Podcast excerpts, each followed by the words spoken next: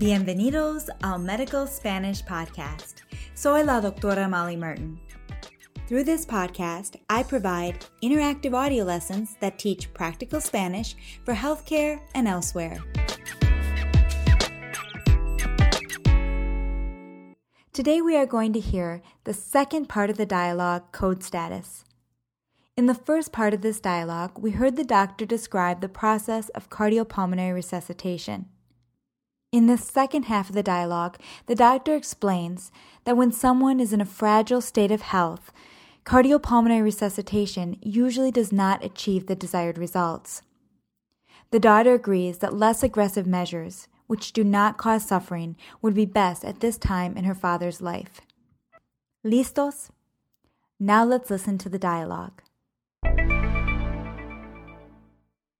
Estoy de acuerdo que debemos hacer todo lo posible para ayudar a su padre, pero creo que no le beneficiaría en nada tratar de reanimarlo si su corazón o sus pulmones fallaran. Como su estado de salud es delicado, hay menos probabilidad de que la resucitación tenga los resultados deseados e incluso podríamos causarle daño. Por ejemplo, cuando presionamos el pecho, las costillas se pueden quebrar y las compresiones pueden causar otros problemas internos. Además, en su estado de salud, las terapias agresivas como respiradores y medicamentos para mantener la presión muchas veces no logran su objetivo y pueden causar más sufrimiento.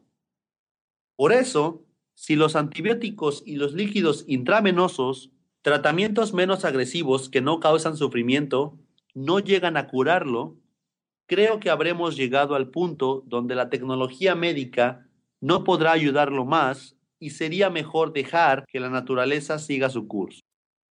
Sí, entiendo, doctor. Estoy de acuerdo.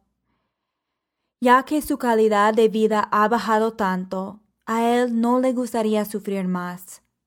Creo que es mejor solo hacer los tratamientos que no le causen sufrimiento. Y si no funcionan, es hora de ponerlo en las manos de Dios. Muchas gracias, doctor. No hay de qué. Haremos todo lo posible usando las terapias menos agresivas y veremos cómo responde.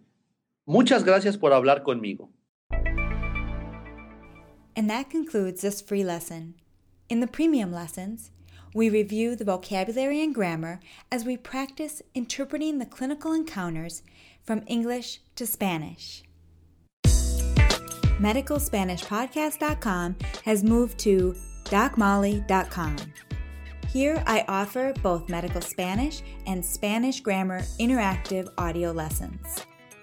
For premium lessons, go to DocMolly.com. Hasta la próxima!